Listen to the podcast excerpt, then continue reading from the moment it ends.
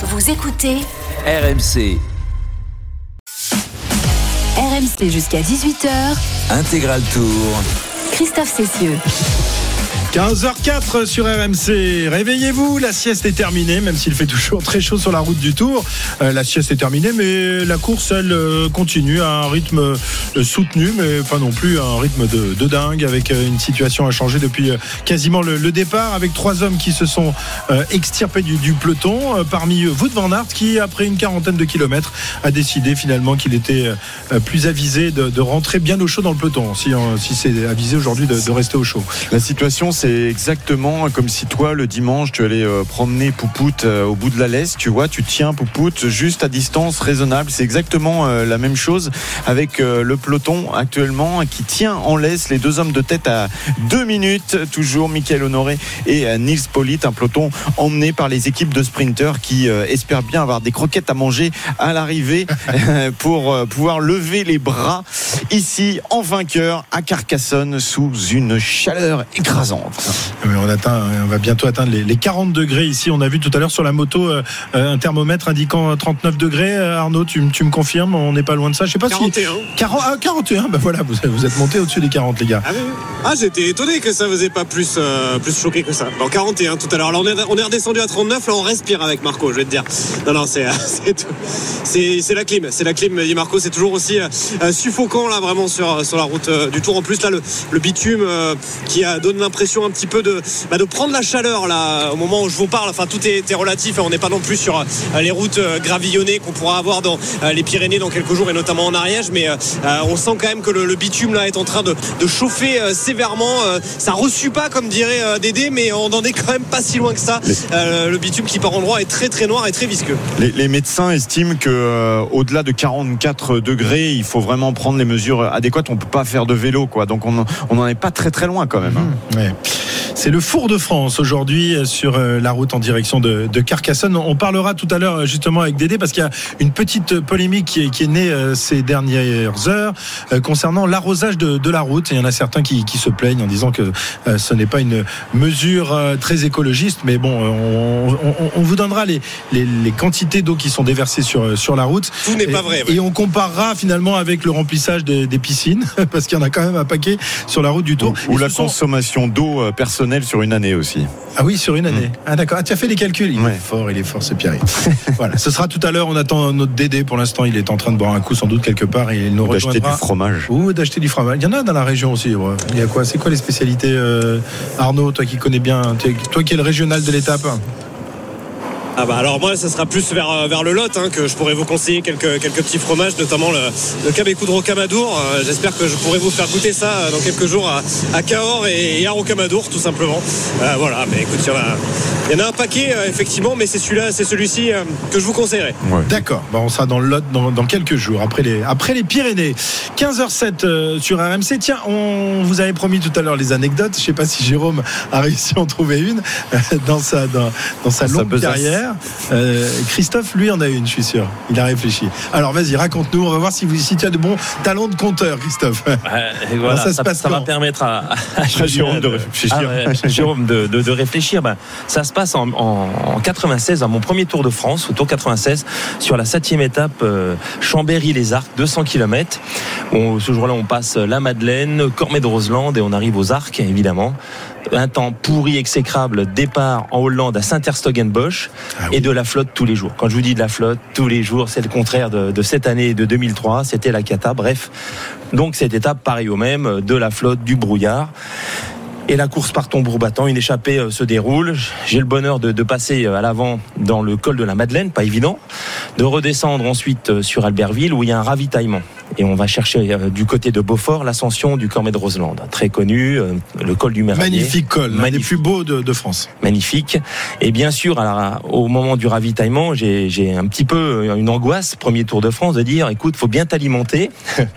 Il faut penser à prendre des, des choses, des gels et des boissons énergétiques. Et à l'é- à l'époque, ça s'appelait l'extran. Je sais pas si tu as connu ça. Ces, ces boissons avec c'était très très concentré. Au lieu d'en boire un, j'en bois deux. Parce que je me dis, euh, hein, voilà, plutôt deux fois qu'une. le Cormet de Roseland, c'est compliqué, c'est ton premier tour, il fait un temps pourri, il fait froid, voilà, donc c'est vraiment, euh, c'est compliqué. Et donc on arrive à Beaufort, on commence à prendre le Cormet de Roseland. Dans l'intervalle du Cormet de Roseland, moi je me fais des cramponnés du, du- du peloton maillot jaune. Dans l'intervalle, Stéphane Hulot, maillot jaune, s'arrête dans le Cormet de Roseland, abandonne avec le maillot sûr, jaune, oui, avec un mal de genou exécrable. Laurent Jalabert lâché, Miguel Indurain lâché. C'était le gros bordel, le gros bazar devant. Sauf que moi, tout d'un coup, mon petit estomac et mes petits intestins me rappellent que la double dose de boisson énergétique, ça va pas le faire. Et ça commence à gargouiller grave de chez grave. Qu'est-ce que je peux, peux vous expliquer derrière Tout d'un coup, euh, je Arrêt d'urgence. Arrêt d'urgence parce que sauf que le quand tu veux chercher un mètre carré un peu libre dans le Tour de France, dans le Tour de Roseland, il y a du monde partout. Alors tout d'un coup, je, me- je, je me fais signe aux gens de s'écarter. Alors les gens disent oh il s'arrête, il s'arrête. Donc imagine le maillot, le casque, le truc. Et en plus essayer de te cacher. Donc euh, la courante pas possible. Je repars, la voiture vient. Michel Gros me donne des coupes, euh, des coupes euh, diarrhée Ouais. pour faire court. Je vous fais deux kilomètres de Coca-Cola, machin, truc bidule. Rebelote. Oh, il abandonne, il abandonne. Donc la chose, trois fois durant tout le col Oh du mon pauvre, Méridien. quelle horreur. quel- Donc j'étais seul, mais seul au monde. Donc euh, la chance, ce jour-là, c'est que le groupe Eto, il est loin derrière. Il est constitué depuis le du col de la Madeleine. Et la troisième fois, j'ai cru que là, j'allais y laisser tout. J'ai été épuisé. Donc j'ai bouffé une boîte d'Imodium. J'ai bouffé, j'ai bu six Coca. Je bascule malgré tout jusqu'à Bourg-Saint-Maurice pour aller chercher euh, derrière l'ascension de- des Arquis tout d'un coup. Le soleil revient. Luc Leblanc chez Polti gagne l'étape. Euh, Oui, évidemment. c'est l'étape de Luc. De Luc, effectivement. La défaillance, la première défaillance d'Indurain sur son sixième Tour de Bien France, qu'il aurait pu gagner mais qu'il était pour la première fois lâché. Et moi, j'arrive qu'à un an complètement mort, complètement déshydraté, complètement défoncé. Le peloton, le, le groupe Eto. à 200 mètres derrière qui arrivait sur la ligne. Et j'ai pu le lendemain faire le contre-la-montre à Val d'Isère, Bourg-Saint-Maurice, Val d'Isère. Et c'est Evgeny Berzin qui gagne. C'est cette année-là où le- vous avez passé le col de l'Iseran en voiture J'y viens, mon cher. surlendemain, Mon ouais. cher Christophe, Oui. le surlendemain, on lève les rideaux de l'hôtel, on couchait à Val d'Isère, 15 cm de neige, on dépassait la bonnette, le télégraphe, le galibier, départ à Monétier-les-Bains, le, le col de Montgenèvre et l'arrivée à Sestrière qu'on connaît avec euh, le grand Bernris sous la pluie qui est parti gagner l'étape. Voilà.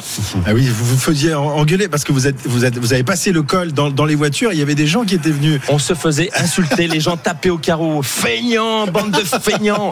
Mais il y avait véritablement 10-15 cm de neige. Les motos sont passées, sommes passés en voiture, mais c'était l'hiver. Mais l'hiver, comme on peut pas l'imaginer au mois de juillet. Et c'est clair que là, bah, c'était une étape ultra courte, ultra rapide. C'était deux jours après, mais néanmoins, voilà la petite histoire où pour mon premier tour, j'avais été gâté. J'ai terminé cette année, la 75e, et complètement mort. Très bien. Ben voilà une belle anecdote racontée par Christophe Moreau. Euh, Il a, il a- il a ressuscité depuis. hein. Ah oui, bah, il, va, il va beaucoup mieux depuis. Euh, il y a eu une chute, me semble-t-il, pour euh, euh, Alexis Goujard. Non, Franck Bonamour. Ah, c'est Franck Bonamour dont on parlait Franck, tout à l'heure. ouais, Franck Bonamour qui a chuté, ça a l'air d'aller. Il a fait signe d'un petit geste de la main que c'était bon. Il a été bien se rouler un petit peu dans l'herbe. On ne sait pas trop ce qui est arrivé.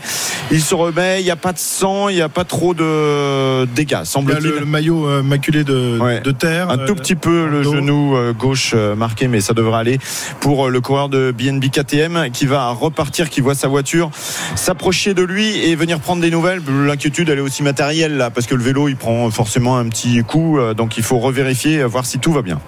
Oui, c'est ça. Là, il va aller voir son, son mécanicien. Ils vont faire un petit check en, en roulant du vélo. Il va regarder si les vitesses passent bien, si, si tout est ok. Euh, physiquement, ça a l'air d'aller. Tu l'as dit, il est tombé dans l'herbe. Il a le maillot plein de plein de boue et gentiment, il va il va reprendre sa place dans le peloton. Mais voilà, quand euh, on est sur une étape où euh, on- ça roule très vite, attention dans le peloton, mais où il n'y a pas de la castagne tout le temps, bah des fois on est un petit peu moins vigilant. On est sur des routes qui sont pas très larges ici et une vague et hop, on, on tombe dans le fossé. On espère que c'est sans gravité pour Bonamour.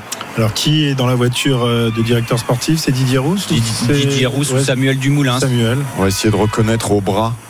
Di- Didier on, voit, tu on dois voit, reconnaître le bras de. on voit, Didier. on voit une montre. Si c'est une Rolex, on dirait que c'est Didier Rousse. Et boum. C'était pas Bling euh, son surnom, Didier Rousse. Parfait. Bon, bon, on espère que c'est pas trop grave pour, pour Franck Bonamour qui était échappé hier et qui, euh, rappelez-vous, l'an dernier avait euh, été désigné euh, super combatif de ce Tour de France. On a entendu l'anecdote de Cyril, celle de Christophe. On va maintenant se tourner vers euh, Jérôme. Est-ce que tu as trouvé dans, dans- au fond de ta mémoire une- un petit souvenir euh, Ouais. glorieux ou moins, ou moins hein, parce que Ouais, Christophe il- n'a pas hésité à nous raconter un souvenir Ouais. pas forcément glorieux, mais qui fait partie de. à la tome du moulin, quasiment. Ouais, alors des, des histoires euh, comme ça, un peu pipi caca, j'en ai, j'en ai plein, mais, mais pas, pas euh, moi directement. Donc euh, c'est, moins drôle. Non, moi c'est pas, euh, ça va être beaucoup moins drôle que celle de Christophe, mais c'est plus pour dire à quel point dans, dans le Tour de France ça peut aller vite. Euh, au Tour de France de 2013, c'était la, la centième édition. Je sais pas si vous vous rappelez avec Ouais. le, le départ de Corse.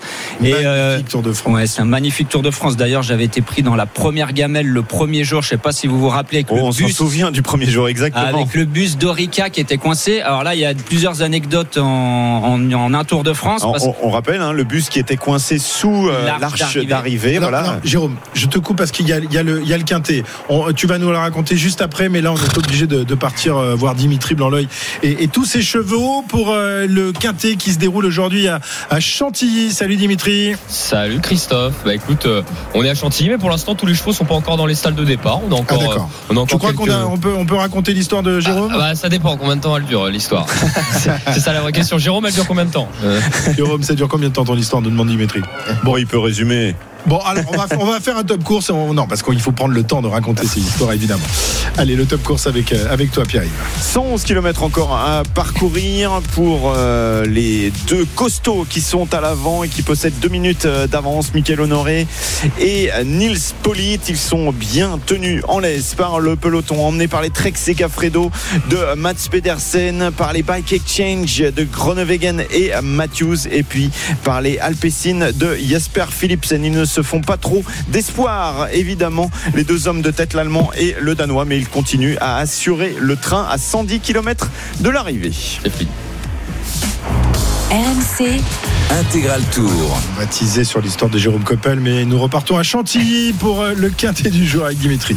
C'est bien ça, Christophe. Merci beaucoup. Effectivement, il nous reste encore deux chevaux à rentrer dans les stalles de départ. Un quintet qui va se disputer sur 2100 mètres, environ deux minutes ensemble pour vivre ce quintet bah, sous le soleil, hein, avec euh, aujourd'hui plus de 30 degrés sur l'hippodrome de, de Chantilly. Facile. Allez, il vient de partir. C'est parti pour le quintet du jour. 14 concurrents qui s'affrontent sur la distance de 2100 mètres. C'est le prix du euh, Châteauneuf avec un, un départ, un bon départ euh, collégial et bon départ surtout côté corde pour Palmiro, le petit poids de cette épreuve, le numéro 14 qui va s'installer au commandement. Deuxième position pour le 12 Duke of Conquer qui vient juste à côté. Troisième position actuellement pour le 10 euh, Santorum. Bien placé aussi le 6 Bazoc hein, qui fait partie euh, des chevaux favoris de cette épreuve à l'arrière du peloton le 3 My Charming Prince. Alors lui aussi euh, est très plébiscité par les parieurs. C'est l'un des favoris. Il est environ en 7 8 position pour ceux euh, qui l'ont joué. Alors que les concurrents sont déjà dans les 1500 derniers mètres. Palmiro le 14 qui est en tête dans cette épreuve. Deuxième position pour le 12 euh, Duke of Conquer à son extérieur. Troisième position pour le 7 euh, c'est Latest Fight qui vient à son extérieur qui ramène le wagon de 3 Euh, vient ensuite le 13 On y va qui est en quatrième position. Épaulé actuellement par le 8 Ronaldo qui emmène dans son sillage le 10 Santuren. À mi-peloton vous avez Las Hooking le favori de cette épreuve qui vient un petit peu plus loin accompagné notamment par le 3 match Charming Prince. Alors qu'ils sont déjà dans les 1000 derniers mètres ils vont bientôt euh, rentrer dans le dernier tournant. Euh, sous l'impulsion de Ambre Molins qui est associé au 14 Palmiro qui régule l'allure dans cette épreuve. Deuxième position euh, pour le 7 Letis Fight qui vient maintenant en deuxième position juste derrière avec euh, le 6 Bazoc qui est bien calé côté corde sur une deuxième ligne. Bon rapproché à l'extérieur du 8 Ronaldo qui vient en troisième épaisseur avec le peloton qui va pas tarder à rentrer dans la dernière ligne droite. Il reste maintenant 800 mètres à parcourir avec Palmiro qui est au commandement le numéro 14, deuxième position pour le 7. C'est Letis Fight à son intérieur, le 6 Bazoc est en troisième position, emmenant le 8 Ronaldo en quatrième position. Vous avez euh, notamment le 12 Dukoff Conquer qui essaie de refaire du terrain. Entrée la dernière ligne droite, il reste 500 mètres à parcourir avec l'avantage pour le 14 Palmiro depuis le début de cette épreuve qui va devoir contrer les différentes attaques à l'extérieur et notamment celle du numéro 7 Letis Fight qui a toujours été juste à ses côtés. Letis Fight passe au numéro 14 Palmiro actuellement alors qu'il reste 300 300 mètres à l'arrivée. Palmiro euh, qui tient bon pour l'instant. Palmiro, le petit poids de cette épreuve, mais qui voit à son extérieur le 8. Ronaldo très bien terminé et encore plus à l'extérieur. Hooking qui est en train de faire le champ de course. Hooking, le numéro 1, qui a pris l'avantage à 150 mètres de l'arrivée. Hooking qui va devoir tenir puisqu'à son intérieur c'est le 9 El Magnifico. Hooking finalement qui va remporter euh, ce quintet facilement de longueur face au numéro 9 El Magnifico. On a craqué un petit peu du côté numéro 14 Palmiro qui était euh, l'animateur euh, de la première heure qui va peut-être conserver une place. Mais finalement dans les 200 derniers mètres euh, c'est le numéro 1 Hooking qui s'impose. L'entraînement de Philippe de Couze avec Aurélien Lemaitre. C'était d'ailleurs le choix du parieur dans le défi hippique. Bravo à lui hein. il m'a battu avec ce numéro 1 Hooking. Il s'impose à la cote provisoire de 5,40€ la deuxième place reviendra au 9 et le Magnifico. La troisième pour le 8 Ronaldo. À son intérieur il me semble que c'est Palmiro le 14 qui a gardé la quatrième place devant le numéro 3 My Charming Prince. Arrivée provisoire Christophe pour le quintet du jour. As 9, 8, 14 et 3. On se retrouve aux alentours de 16h pour l'arrivée définitive et le rapport de ce quintet. PMU. Que les meilleurs gagnent. Jouer comporte des risques. Appelez le 09 74 75 13 13. Appel non surtaxé. Merci Dimitri pour, pour le quintet alors que Jérôme est en train de raconter son histoire. Non, non, mais on veut la garder. On veut que euh, tous nos auditeurs. Euh, Non, c'était pas la mienne. ah, ah non, c'est une autre. Ah, Celle-là, il peut pas la, la dire à l'antenne, c'est ça? Non, parce que ça me concerne pas directement. Enfin, oui, non, pas du tout même. Très bien. Euh, un petit top course, Pierre-Yves? Allez, c'est parti. 110 km de l'arrivée, 2 minutes 12 d'avance pour euh, Nils Polit et Mickaël Honoré à l'avant, sous la chaleur accablante. Bientôt l'arrivée vers Carcassonne, mais il reste encore pour ça 100 km, un peu plus même à parcourir. Et le peloton en profite pour récupérer les musettes, récupérer les bidons, s'asperger d'eau et ensuite donner les bidons aux spectateurs sur le bord de la route, car c'est autorisé aujourd'hui en dehors des euh, zones de ravitaillement également. Donc évidemment, ça fait la joie de tout le monde. Il y aura des euh, bidons pour les spectateurs aujourd'hui pendant que Franck Bonamour est rentré après sa chute dans le peloton et ça a l'air d'aller pour le leader de l'équipe BNB KTM. 15h20 sur RMC. L'étape se poursuit, 108 km, donc 2 minutes 7 d'écart entre les deux hommes de tête et l'avant-garde du peloton. Toujours sous la chaleur. On revient dans quelques instants sur la route du Tour. RMC Intégral Tour. Christophe Cessieux. La 15e étape du Tour de France au programme des coureurs aujourd'hui. Une longue, très longue étape, plus de 200 km entre Rodez et Carcassonne sous la chaleur qui continue de, de monter. Arnaud nous disait tout à l'heure euh, sur euh, le thermomètre de la moto, eh bien, il était indiqué tout à l'heure 41 degrés. Ça risque de monter encore un petit peu plus. On, on- on en parlait il y a, il y a quelques minutes, euh, Pierre-Yves, à 44 degrés.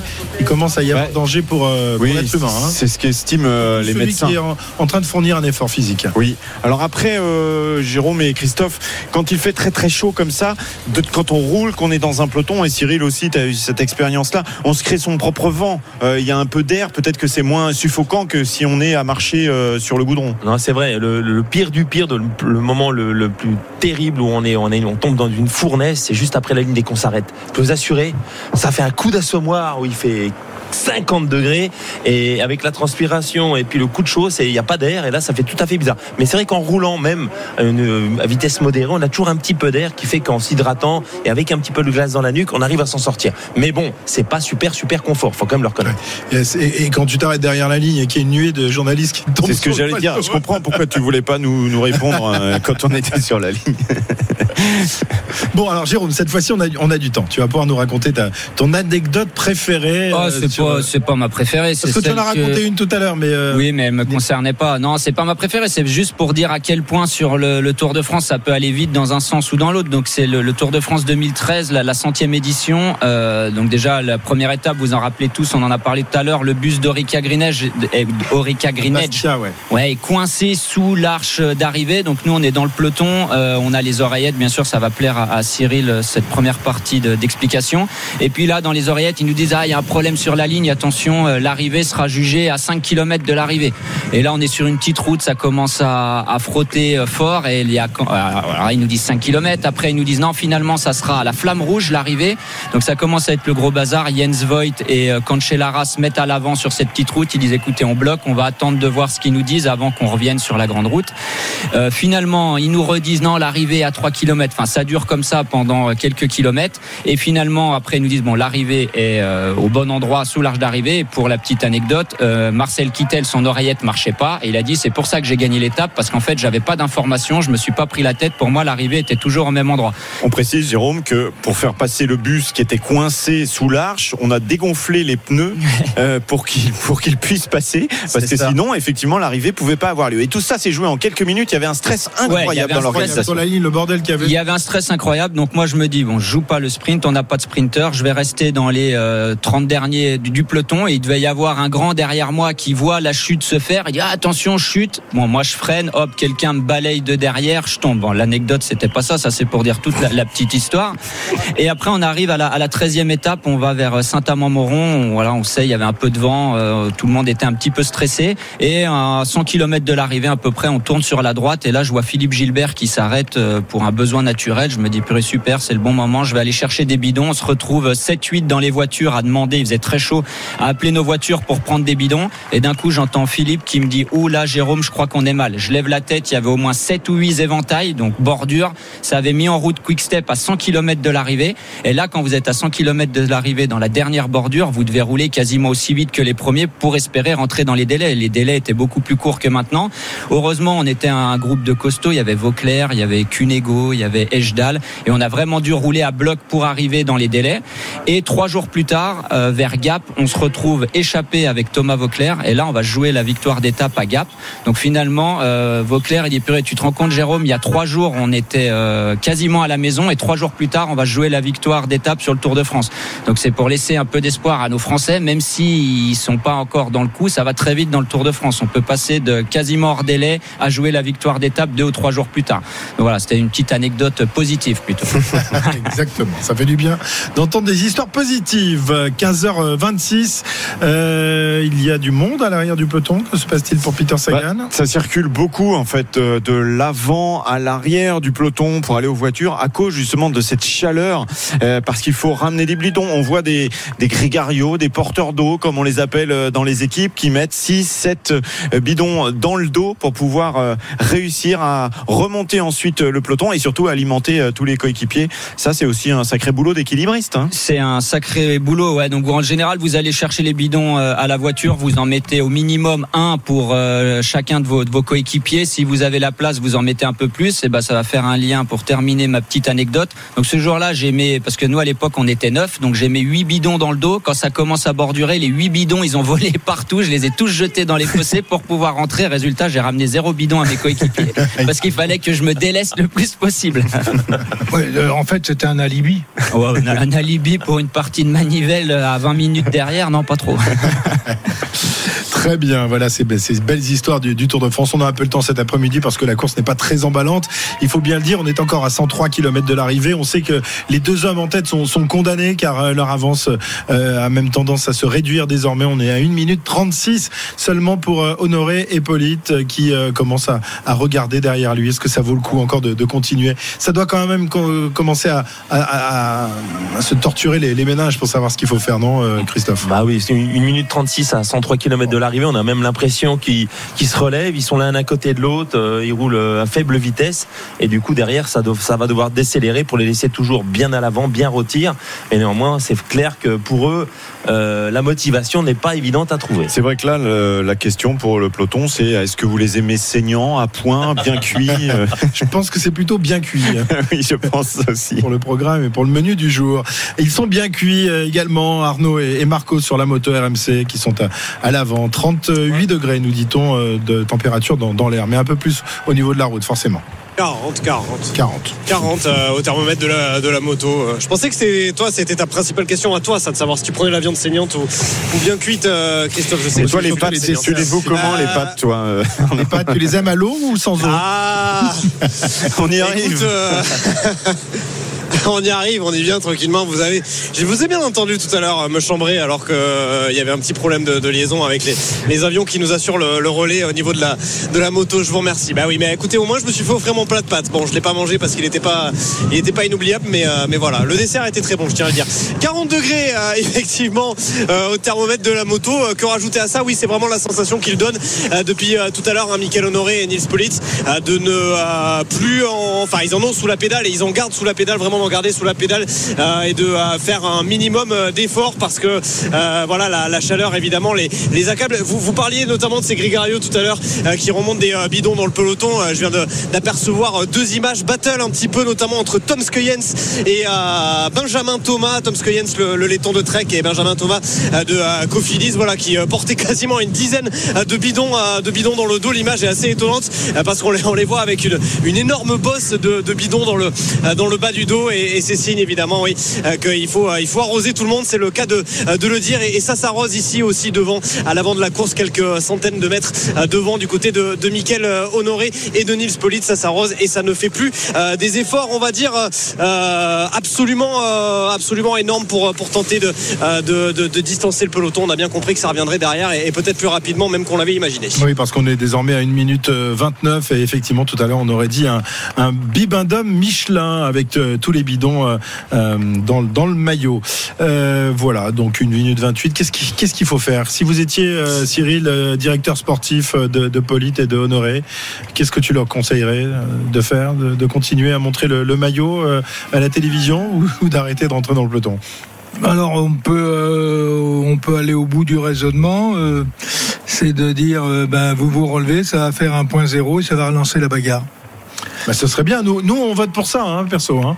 Bon, bah, ça va, j'ai l'unanimité. Je peux. Tu peux leur dire. Je, dans les oreillettes. Je peux retourner me coucher. tu as fait la sieste un peu, Cyril? Non, ça va. Non, si, si, deux, trois fois là, j'ai piqué du nez. Euh, mais pas très longtemps, euh, deux, trois minutes, toi. sommeil flash.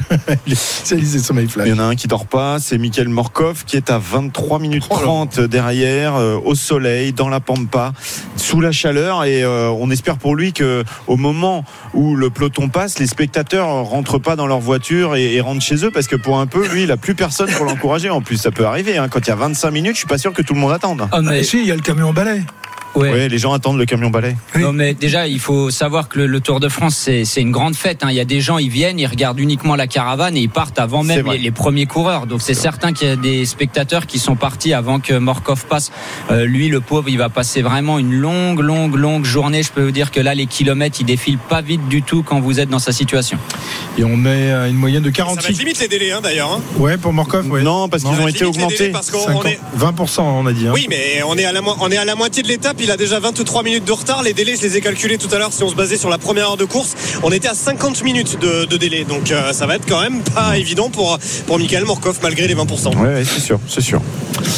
Ok, à, tout à l'heure Arnaud. Euh, tiens, alors on a on a donc appris, hein, c'est l'information de, de, la matinée, euh, le l'abandon de Primoz Roglic, euh, le coureur de la formation de l'auto Jumbo, qui, Jumbo pardon, qui était considéré comme l'un des favoris, hein, au même titre que, que Pogacar et Vingegaard au départ de, de, ce Tour de France. On rappelle que Roglic avait laissé échapper la victoire dans le Tour il y a deux ans, dans l'avant-dernière étape, ce fameux contre-la-montre de la planche des belles filles. L'année dernière, il avait aussi été contraint à l'abandon après quelques jours de course seulement. Et cette fois-ci, eh bien, une nouvelle fois, le, sort s'acharne sur Primoz Roglic, euh, qui après avoir euh, fait office de, merveilleux équipier euh, pour Jonas Vingegaard, a donc décidé aujourd'hui de mettre pied à terre. On a rencontré ce matin Franz Massen, le directeur sportif de la formation Jumbo Visma. On va l'écouter. Il souffrait tous les jours depuis sa chute sur les pavés. Hier, c'était un gros départ et il a été décroché dès le début. C'est dur à voir pour un coureur de son niveau. On devait prendre une décision. Il ne s'est pas senti mieux, mais nous, on est toujours motivés. Avec Wood Van Aert, il compte comme pour trois coureurs. C'est une perte sans Primos. Pour Jonas Vingegaard aussi. Les premières années, il était très nerveux. Il a gagné une étape sur le Tour de Pologne et il a bloqué ensuite parce qu'il avait le maillot jaune. Et c'est Primos qui l'avait rassuré à ce moment-là.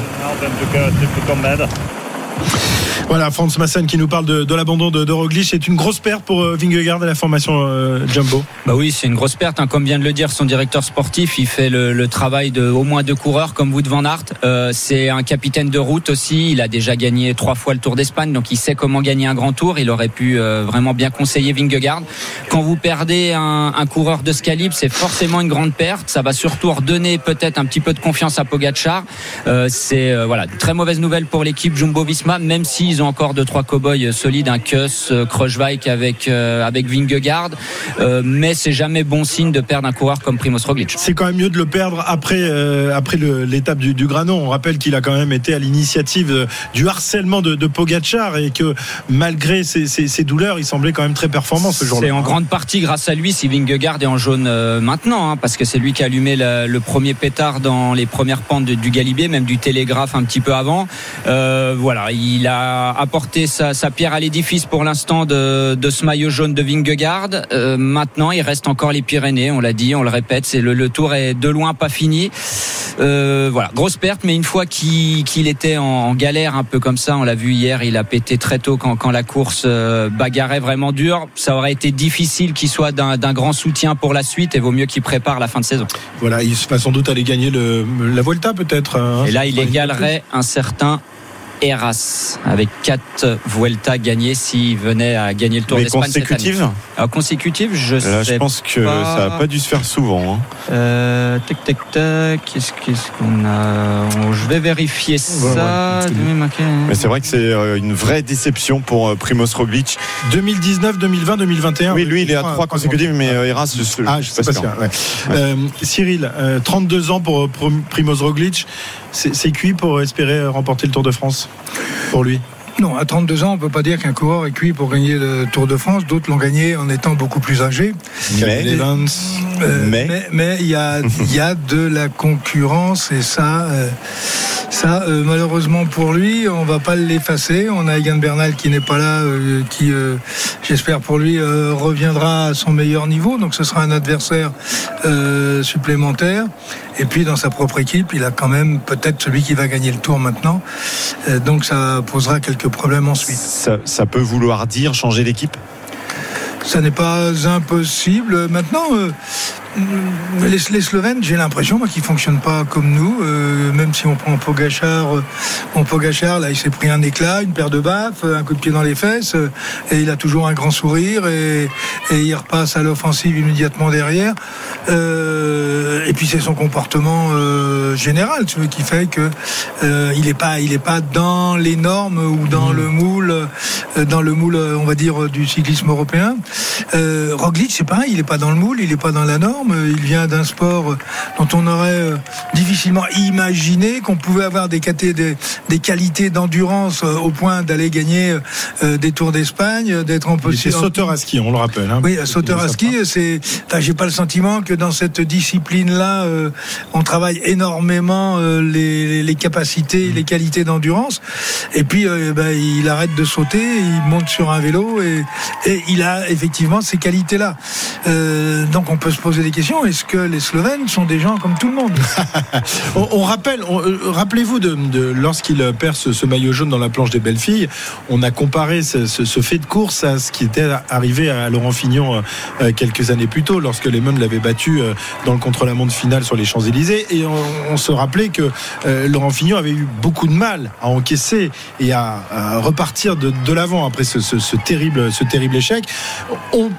Disait à l'époque que ce serait sans doute aussi difficile pour Roglic. Or, quelques semaines plus tard, il, il remporte euh, le, le Tour d'Espagne. Euh, Là aussi, c'est une force mentale incroyable euh, qui fait que on pense que ce garçon n'est pas fait de- du métal, du Ah, même métal que les autres. Je pense que les Slovènes, c'est un petit pays, 2 millions d'habitants. Il doit y avoir un côté nationaliste euh, très fort, euh, l'appartenance à son pays. Un petit pays, bon, on a envie d'être aussi grand que les, d'être au- aussi important que les grands pays. On, a, on essaye de ne pas avoir de complexe.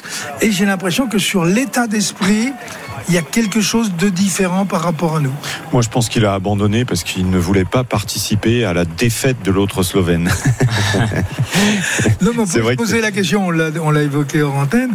Euh, comment est vécu chez les Slovènes euh, le fait que c'est euh, Roglic qui participe. qui participe plus qu'efficacement euh, à la défaillance de, de Pogacar. Euh, Est-ce qu'il ne risque pas d'y avoir, dans- même dans ce petit pays, à un moment un clivage entre Roglic et Pogacar? Ce qui n'a pas l'air d'être le cas jusqu'à présent. hein. Les, les deux hommes semblent plutôt bien s'entendre. Euh, Non, mais je parle pas des hommes, je parle des, des de- supporters. des supporters slovènes. Ouais. Parce que c'est vrai qu'il faut rappeler que tout ce pays était prêt à l'accueillir en héros et en deux jours Ils ont tout a basculé il y a deux ans. Ils en ont accueilli un autre. Donc c'est quand même incroyable, très dur à vivre pour Primoz Roglic. Il faut être effectivement peut-être bâti euh, d'un autre métal, comme tu le disais il y a quelques instants. Allez, 15h39 quasiment sur, sur RMC.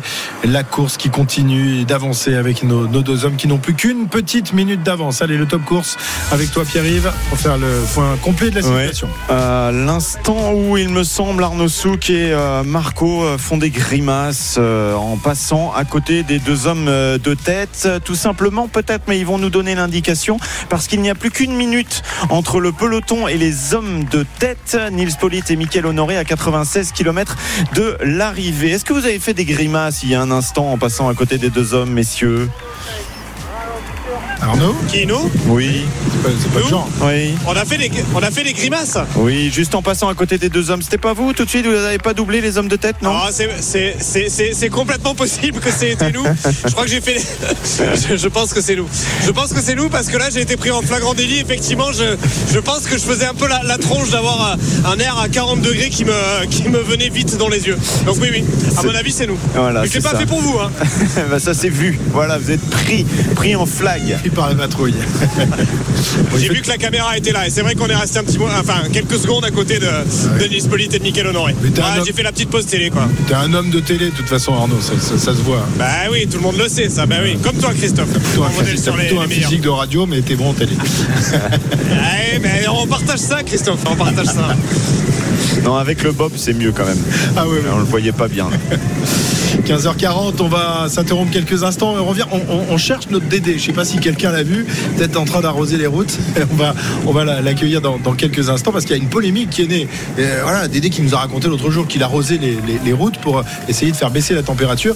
Et figurez-vous que quelques hurlu- hurluberlus euh, eh bien, sont choqués par cette histoire. Il va tout nous dire dans, quelques instants si on parvient à le retrouver. Et puis nous aurons tout à l'heure la, la visite d'un grand champion français qu'on a découvert il y a de cela quelques semaines, Léon Marchand, double champion du monde de natation qui sera avec nous, puisqu'on n'est pas loin de, de chez lui à, à Toulouse ici, et qui viendra nous faire un petit coucou dans le camion RMC. 15h41, on revient dans, dans un instant sur la route du Tour de France. RMC Intégral Tour. Christophe Cessieux.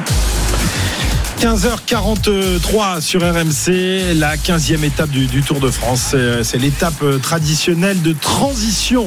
Il y en a eu, euh, n'y en a pas eu beaucoup depuis le départ de, ce Tour de France, mais aujourd'hui, eh bien, le, peloton euh, a décidé d'y aller tranquillou sur la route en direction de Carcassonne. Jonas Vingegaard, le maillot jaune qui prend le temps d'ailleurs de, saluer la, caméra qui s'attarde sur lui. Il a l'air très serein, le jeune coureur danois qui se dirige peut-être vers son premier succès sur les routes de ce Tour de France dans une semaine. Eh oui, parce que dans une semaine, nous serons à, Paris. D'ici là, il peut se passer beaucoup de choses. On vous le disait, Euh, trois étapes dans les Pyrénées, euh, contre la montre de 40 km. Ça fait longtemps qu'on n'avait pas eu de, chrono aussi long sur les routes de, ce Tour, euh, qui aura lieu samedi, la veille de, l'arrivée sur les Champs-Élysées, où le Tour s'achèvera dimanche prochain en soirée, comme c'est devenu la, tradition, aux alentours de, de 19h, 19h15. Voilà donc pour le programme des jours à venir. Le programme du jour, eh bien, c'est toujours un peu moins de 100 km à parcourir sous la chaleur de plus en plus intense. On a dépassé les 40 degrés ici euh, sur la route qui nous dirige vers Carcassonne. Le top course tout de suite avec Pierre. Et en tête du peloton se relaient les euh, hommes des sprinters, Jules Jensen pour euh, Groenewegen ou encore Tony Galopin, Jesper Stuyven, Tom Skuyens euh, pour l'équipe Trek Secafredo et puis surtout pour Mats Pedersen. On a également les Alpecin euh, pour Jesper Stuyven, pour Jesper Philipsen, pardon, qui sont à l'avant pour essayer de maintenir l'écart au plus court possible. Il est pas très important désormais pour Michael Honoré et Qui sont à 1 minute 20 devant ce peloton emmené par un Français, Tony Galopin. À 25 minutes, il y a toujours Morkov en grande difficulté. Le poisson pilote de Jacobsen, ce sera peut-être un handicap pour le sprinter de l'équipe Quick Step. 92 km à parcourir, 1 minute 20 d'avance pour les deux hommes échappés sous la chaleur aujourd'hui des routes en direction de Carcassonne. Et dans 3 km, nous arriverons dans le charmant village de Cuc. Ah oui, Voilà, bien connu. très joli, Avec, très joli. avec un cul à la fin. voilà pour euh, la petite anecdote. La chaleur, on l'a, on l'a compris, c'est un peu le, le leitmotiv de, de ces derniers jours. Euh, on l'a bien compris, il fait plus de 40 degrés aujourd'hui. Et c'est pas la première fois, euh, forcément, que le Tour de France est, est à on me dit qu'on a notre Dédé. Alors, on, on racontera les anecdotes sur la chaleur, mais Dédé, lui aussi, il, il en connaît un bout, évidemment, euh, sur, euh, sur le show. Allez, il est où ce Dédé? Il est là?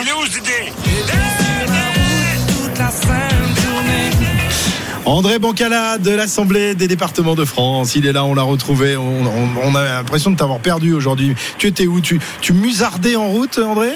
Je musardais entre Aveyron, Tarn, euh, Haute-Garonne et Aude. Et euh, ici encore, même si c'est un peu mieux que la Lozère, le- les réseaux sont un peu, euh, un peu olé olé. Donc, euh, Oui, j'ai lu ton est- éditorial ce matin. Tu te plaignais de la 4G absente. C'est ça, voilà. Donc là, on est sur de la, Lozère. de la, de la, de la 1G et demi, là. Donc, euh, tu vois, donc c'est, c'est Quand même le mieux. C'est quand même Quand tu as le petit E qui s'affiche, c'est pas bon signe, évidemment, pour faire de la radio. C'est Bon. ça, exactement. Alors Dédé, tu, tu es au cœur de la polémique là depuis 24 heures. Mais qu'est-ce qui se passe? Qu'est-ce que tu as dit? Euh, Je sais pas ce qui mais en tous les cas, ça prend une proportion incroyable puisque tu racontais euh, l'autre jour euh, dans l'intégral tour euh, que le, gros Léon déversait un petit peu d'eau pour essayer de, de rafraîchir la route et pour euh, justement limiter les, les accidents possibles euh, avec avec les coureurs parce que quand la, la, la route fond, évidemment, c'est pas une très bonne idée et ça peut envoyer les, les coureurs au tapis. On se rappelle évidemment de cette image qui a marqué les esprits en, en 2003, Bellocchi euh, euh, en La direction de la Rochette. Gap, la descente de, de la Rochette qui, qui, qui, qui chute euh, Oui. parce que le, le- le goudron est en train de fondre. Euh, Armstrong qui, pour éviter la, la chute, ben, part dans, dans la nature et part dans le, dans le champ et Oui. fait un peu de, de VTT avant de s'en sortir. Du coup, bah, c'est une tradition, c'est pas nouveau. Il faut tenter de, de, de, de faire descendre la température de, Alors- de la route. Euh, mais alors, ça a pris des proportions parce qu'aujourd'hui, les gens ne comprennent pas, enfin ceux qui ne connaissent rien au vélo, qu'on puisse utiliser de l'eau sur, sur la route. Explique-nous un peu déjà euh, quelles sont les, les- les doses qui sont utilisées et, et d'où vient cette eau. Ah, je crois qu'on l'a perdu. Alors, le, Euh, le- oui, si, on t'a retrouvé. Le fond du problème, c'est. euh, ah, ce sont les revêtements qui sont soit ce qu'on appelle des enduits, soit des enrobés. Pour faire clair, les enrobés, ça ne craint rien. On peut les mettre à, à 40 degrés au soleil, ça ne bouge pas. Euh, exemple, route nationale, route à grande circulation, autoroute, tout ça, ça bouge pas. Quand en revanche on parle d'enduits, ce sont des routes à faible circulation, dans des, dans des endroits où il n'y a pas beaucoup de monde, des routes pas très larges, celles qu'empruntent souvent le Tour de France du côté euh, des montagnes ou du côté des pays un peu cabossés comme ceux qu'on peut avoir euh, en arrivant du côté de, de l'Aude et du Tarn. Alors sur ces routes-là, dans certains cas, quand il fait très chaud, quand les gens passent toujours au même endroit, quand ils freinent au même endroit, c'est-à-dire les trajectoires, les virages, les endroits où on s'arrête, les endroits où on repart, et bien à cet endroit-là, euh, on peut avoir des phénomènes de ressuage, c'est-à-dire le liant, la colle, qui se désolidarise des gravillons. Les gravillons se barrent et euh, se mettent sur le bas-côté, on n'en parle plus, et, et on- il nous reste plus que cette espèce de, de, bitume noir brillant qui est collant comme du chewing-gum, et c'est là où on va intervenir pour le refroidir et pour le faire euh, redescendre en température. Alors évidemment, si on a une ligne droite, si on a une montée, si on a une zone qui n'a pas de danger, on ne met rien. Ça ne sert absolument à rien de traiter une montée parce que euh, dans la montée, on se retrouve systématiquement avec euh, euh, des coureurs qui vont lentement, avec une route qui serpente et qui n'a pas vraiment besoin d'être traitée. En revanche, ça devient beaucoup plus complexe et beaucoup plus dangereux pour la course. On est là pour en assurer également la sécurité dans la mesure de nos moyens. C'est lorsqu'on se retrouve dans des descentes avec des petits virages, avec des, euh, carrefours qui sont dangereux, où là, on va traiter ces zones-là qui sont évidemment ponctuelles. On, va traiter euh, un, rond-point, par exemple, qui tourne très sec à droite euh, ou à gauche avec une descente. Là, on va le traiter, bah, la longueur de la route qui part à droite ou à gauche sur le rond-point, ça fait 20 mètres. Donc on va traiter 20 mètres, on va mettre 50 litres de flotte sur, euh, sur ces, 5 mètres- sur ces 20 mètres-là. Puis on va reprendre notre route et on va continuer. Un peu plus loin, on va trouver une montée, on la fera pas. On va trouver une descente, elle est plutôt en bon état, on n'y touche pas. Ah, un virage qui est pas terrible, on pose la, on pose la, la- rampe, on met euh, 20 mètres, euh, 20 mètres linéaires de- de- d'arrosage et on repart et on fait remonter, enfin redescendre ainsi la température de euh, 10, 20 degrés, ce qui permet ainsi au revêtement d'être plus stable pour le passage de la course. Alors on part avec quoi? On part avec une citerne d'eau euh, qui a euh, en tout et pour tout euh, une capacité de, de 2000 litres, 2 mètres cubes. On en parlait, j'en parlais les jours derniers quand je me faisais mettre en boîte sur mes fameux reçuages qui n'arrivaient pas. Eh bien, je disais, bah, l'eau c'est toujours la même qu'on se trimballe depuis, euh, depuis Dunkerque. Et la réponse est oui, on a toujours là dans nos cuves deux tiers de l'eau de Dunkerque et on en a utilisé depuis le début du tour un tiers. Alors on les a utilisés pour nettoyer euh, une zone où il y avait du gasoil au sol. Euh, c'est valable évidemment pour le Tour de France, mais c'est aussi valable quand la route sera ouverte pour le pauvre gars en vélo qui va se ramasser euh, sur le premier rond-point qui passe. Et donc ça, c'est pas exclusif pour le Tour de France, c'est un nettoyage de chaussée comme ça existe partout, après avoir mis du produit absorbant. On a également traité une petite zone de reçuage hier sur euh, 10 ou 15, 20 mètres euh, qui était une, zone un peu, un peu compliquée. Et puis ce matin, depuis ce matin, et je suis au kilomètre 150, 160, euh, on a traité en tout et pour tout une zone depuis ce matin. Et on en a une deuxième qui arrive vers, Ouais. euh, vers euh, la fin de l'étape. Ouais, vous sur jetez pas l'eau par les fenêtres, vous jetez pas l'eau par les fenêtres comme euh, certains Non, non, bien sûr que non. le, le- Bien le sûr disent aujourd'hui euh, dans, dans- dans les, sur les réseaux sociaux no- notamment. De toute façon, cette eau de Oui, Dunkerque, très célèbre. c'est l'eau euh, du robinet ou non des- des- non, mais ça représente quoi exactement? Si on devait comparer Ça représente, euh, euh, si on compare 2000 litres, c'est 2, 2 mètres cubes. Euh, la consommation d'une famille, c'est 120 mètres cubes par an. Et là, on a 2 mètres cubes depuis, le, depuis Dunkerque. Ouais, polémique, euh, pas, on a bien euh, compris. Ça euh, fait, ça- ça fait quelques baignoires. Hein. Ouais, ouais, c'est même pas une Ça- piscine, Ça, loin fait, de ça là, fait même pas une euh, piscine. C'est soit- c'est combien une, une piscine euh, Tu as calculé euh, C'est Jérôme qui avait calculé tout à l'heure c'est- Non, Pierre-Yves, je sais plus. Oui, oui, c'est euh, c'est la moitié d'une piscine, quoi, à peu près. Tiens, on a un On peut demander à un Ah bah, spécialiste on a un des spécialiste piscines. qui est avec nous. On a Léon Marchand qui nous rejoint, double champion du monde de, de natation. Salut Léon. Et bonjour. Bon, c'est- ça- ça- tu sais combien contient une piscine, euh, piscine olympique ou non? Alors Est-ce là, que t'as- pas t'as du jamais calculé? Je peux vous faire ça, mais ça va être long. Voilà. Bah, longueur par largeur par profondeur, ça doit être ça. Hein. Ouais, ouais. Ouais. Ouais, non, mais en fait, une bassins, piscine, mais- une piscine de 10 mètres euh, sur 4 euh, et une profondeur d'un mètre 50, Ça fait 40. euh, c'est 60% de cette eau-là, Ça fait euh, 60. en fait. euh, ouais, Ouais. Ça fait 60. c'est- ouais. C'est ça. Ouais. Ça fait 60. euh, c'est ça. Ça fait 60 mètres cubes, 40 par. euh, c'est ça. Mais donc, c'est- ce sont des quantités qui sont très faibles. Et, euh, et c'est justement quelque chose auquel on a réfléchi il y a quelques années, où on avait à l'époque de, de nombreux, euh, de nombreux camions techniques qui étaient répartis sur l'itinéraire. Et ces camions-là, évidemment, quand euh, on pensait qu'il pouvait y avoir du reçuage, on les remplissait d'eau. Puis à la fin de la journée, on se disait bon bah il s'est pas passé grand-chose, on vidait l'eau. Et là, on avait une véritable perte, un véritable gâchis. Ça fait maintenant plus de 10 ans qu'on a Gros Léon sur le Tour de France. Ça fait plus de 10 ans maintenant qu'on travaille avec cette citerne de 2000 litres que l'on que l'on entretient, enfin on la, on la remplit quand on a besoin de la remplir, tout simplement pour essayer d'économiser l'eau. On l'a fait évidemment pour des raisons écologiques, mais pas que.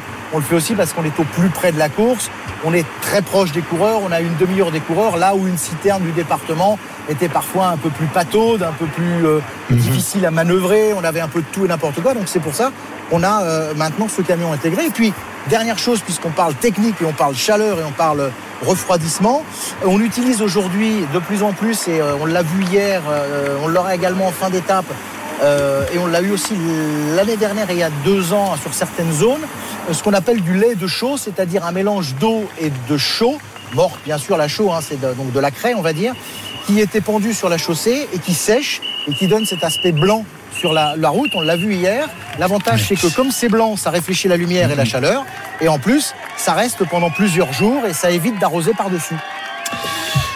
Très bien, merci Dédé pour ces, pour ces grandes explications. Euh, André Bancala au cœur de, de la polémique euh, parce Ah, qu'il avait euh, déversé incroyable. quelques litres d'eau sur, sur Eh la route. Alors évidemment, le, le Tour de France a, a des progrès à faire en matière env- environnementale. On en parlait il y a, il y a quelques jours lorsque des, des, des, des- des gens s'étaient installés sur, sur le bord de la route et voulaient faire arrêter le, le Tour de France. Mais voilà, je pense qu'il y a quand même des choses plus intéressantes à, à faire que de monter une polémique sur quelques 2000, d'eau- 2000 litres d'eau qui sont euh, distribués et qui sont euh, épandus sur, sur la route du Tour de France. Hein, Pierre-Yves, euh, toi qui Oui. es très... Qui boit beaucoup d'eau, c'est ça que tu veux dire Comme pas le soir, surtout de la bière Non mais euh, il faut rappeler, puisqu'on évoquait cet accident dû justement à l'état de la route, peut-être parce que cet endroit-là avait pas été légèrement arrosé, la chute de la fameuse chute de, de Bellocchi, ben, ce jour-là, il avait terminé avec fracture du fémur, du coude, du poignet, et euh, c'était quasiment l'arrêt de sa carrière. Voilà, donc il y a une véritable utilité pour la protection des coureurs. Très bien, voilà pour cette polémique. Merci mon Dédé, on te retrouve, euh, on te retrouve demain. Va pas fondre quand même, hein, parce que là, euh, c'est pas, c'est pas un bon temps pour, euh, il, pour a, les Dédés. il a changé son générique. C'est ici l'ombre maintenant. Ici l'ombre. Alors, Léon Marchand nous a rejoint. Alors, on, on a juste deux petites minutes, mais ensuite on restera avec toi un peu plus longtemps. Merci déjà Léon d'être là. On est, on est ravis de t'accueillir. Tournée triomphale de Léon Marchand depuis qu'il a ses deux titres mondiaux, cette médaille d'argent. Est-ce que ta vie a changé depuis le mois de juin, Léon? Est-ce que tu es reconnu dans la rue? Est-ce que les filles se jettent sur toi euh, lorsque tu descends du camion d'AMC, par exemple Raconte-nous un peu ta vie. Oui, oui, ça, ça a bien changé parce que effectivement, je suis quand même passé de l'ombre un peu à la lumière euh, en, deux courses, donc euh, en quatre minutes. Donc c'est clair que ça fait un peu bizarre. Surtout quand je suis rentré en France que j'ai compris en fait qu'il quand même il s'est passé quelque chose en France. Donc j'étais très, je suis juste très content de le faire. Voilà, c'est des sollicitations pendant deux semaines. J'étais, c'était un emploi du temps assez chargé, mais voilà, je, profite aussi de la famille, de mes potes, je vois un peu tout le monde, donc c'est cool. Et, euh, et voilà, je suis content d'être en France aussi pour profiter de ça. On rappelle que tu es originaire de Toulouse, c'est ça? Et toute la famille est à, est à Toulouse? Toute la famille est à, est à Toulouse, ouais. Notamment ton papa, qui est un ancien champion et qui aujourd'hui travaille dans les médias. Donc tu connais un peu tout ça aussi, hein? Oui, oui, euh, voilà, il m'en a, il m'en a déjà parlé pas mal de fois. Euh, c'est bien, je suis, je suis bien entouré, donc on arrive à sélectionner un peu. Je, je fais pas que ça en ce moment, donc, donc voilà, mais j'en profite aussi au même moment, donc c'est un bon équilibre. Est-ce que, est-ce que tu nages tous les jours? Est-ce que un, un champion de natation est obligé d'aller dans la piscine euh, euh, au quotidien? Ou alors est-ce qu'il y a des jours justement où tu as le droit de prendre des, quelques, quelques jours de repos? Pas trop, hein. malheureusement, la natation, on peut pas trop s'arrêter. Euh, je suis rentré les championnats du monde le dimanche, le lundi, j'étais dans l'eau. Euh, j'ai encore deux entraînements par jour en ce moment. Je m'entraîne jusqu'à voilà fin juillet. Après, je prenais peut-être des vacances pour la suite, mais euh, malheureusement, la natation, quand on s'arrête un jour, on met du temps à reprendre son niveau, donc c'est un peu comme le cyclisme. Ouais. euh, C'est- voilà. Pareil que le cyclisme, Jérôme, quand euh, on, on est obligé de, de- de monter sur son vélo au quotidien quand on est un athlète de, de haut niveau. Ouais, on on monte quasiment tous les jours sur le vélo. En général, il y a, alors ça dépend des, des coureurs, mais un jour de repos par semaine en moyenne, on va dire. Donc c'est quand même un petit peu moins dur que, que les nageurs peut-être. Et nous, on a très rarement deux entraînements par jour. Je crois que c'est ça qui, qui m'épate le plus, ça soit chez les nageurs ou en patinage artistique, par exemple. Ils ont souvent deux, trois entraînements par jour. Et je sais pas, là, tu disais deux fois peut-être dans la piscine, mais il y a peut-être de la musculation encore à côté, etc. Donc des fois, tu dois certainement monter à trois entraînements par jour, peut-être. Oui, en général, c'est entre 5 et 6 heures de, de sport par jour. Donc, euh, donc voilà, après, on a le dimanche de repos quand même. On essaie d'en profiter au Seigneur. max. ça. tu vois, Jérôme, ce que c'est qu'un vrai sport. Eh, Alors, je suis- pour une fois, je suis complètement d'accord avec toi, tu vois, Pierre-Yves. C'est bien Mais- pour ça que je l'ai pas choisi. Mais en revanche, Léon, euh, pas, pas trop vélo, hein. un peu pendant le confinement. Euh, j'ai fait du vélo quand j'avais pas de piscine.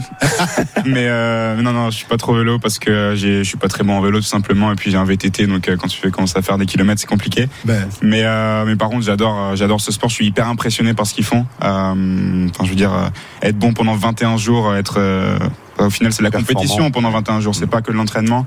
Euh, donc que ce soit mentalement et physiquement, c'est hyper impressionnant. ouais. De toute façon, quand on a les épaules de, de Léon, c'est difficile de faire de, de la natation. Tu pèses combien et tu mesures combien, Léon? Alors moi, je fais 1m87 pour 87. euh, 73 kilos. 73 kilos. Voilà. Ouais, Cyril, un beau bébé, hein? Ah, le- Oui, C'est notre blague favorite. c'est- c'est- c'est- c'est- c'est- c'est- C'est c'est un très beau bébé. On peut pas dire le contraire. Et sur le vélo, ça fait un peu lourd par Eh rapport c'est à un la taille. Pour l'école, euh, ouais. Pour Ouais. l'école. Je suis un peu plié Mais- sur le vélo, moi. Alors, il y a, il y a tout- Ah, alors, Cyril, oh, euh, là, il y a les infos. Ah ben voilà, chaque fois que je veux parler, ça. Pourtant, ton micro était ouvert. Ah, c'est dommage. C'est quand même bien dommage. Mais on va se retrouver juste après les infos de 16h. Léon va rester encore quelques minutes avec nous et on va parler de, de, de cet euh, incroyable succès donc lors des championnats du monde qui se sont déroulés au mois de juin dernier. 15h58, les infos arrivent dans un instant.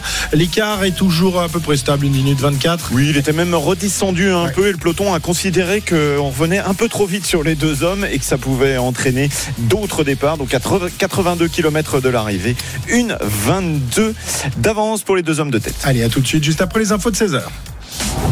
RMC jusqu'à 18h. Intégral Tour.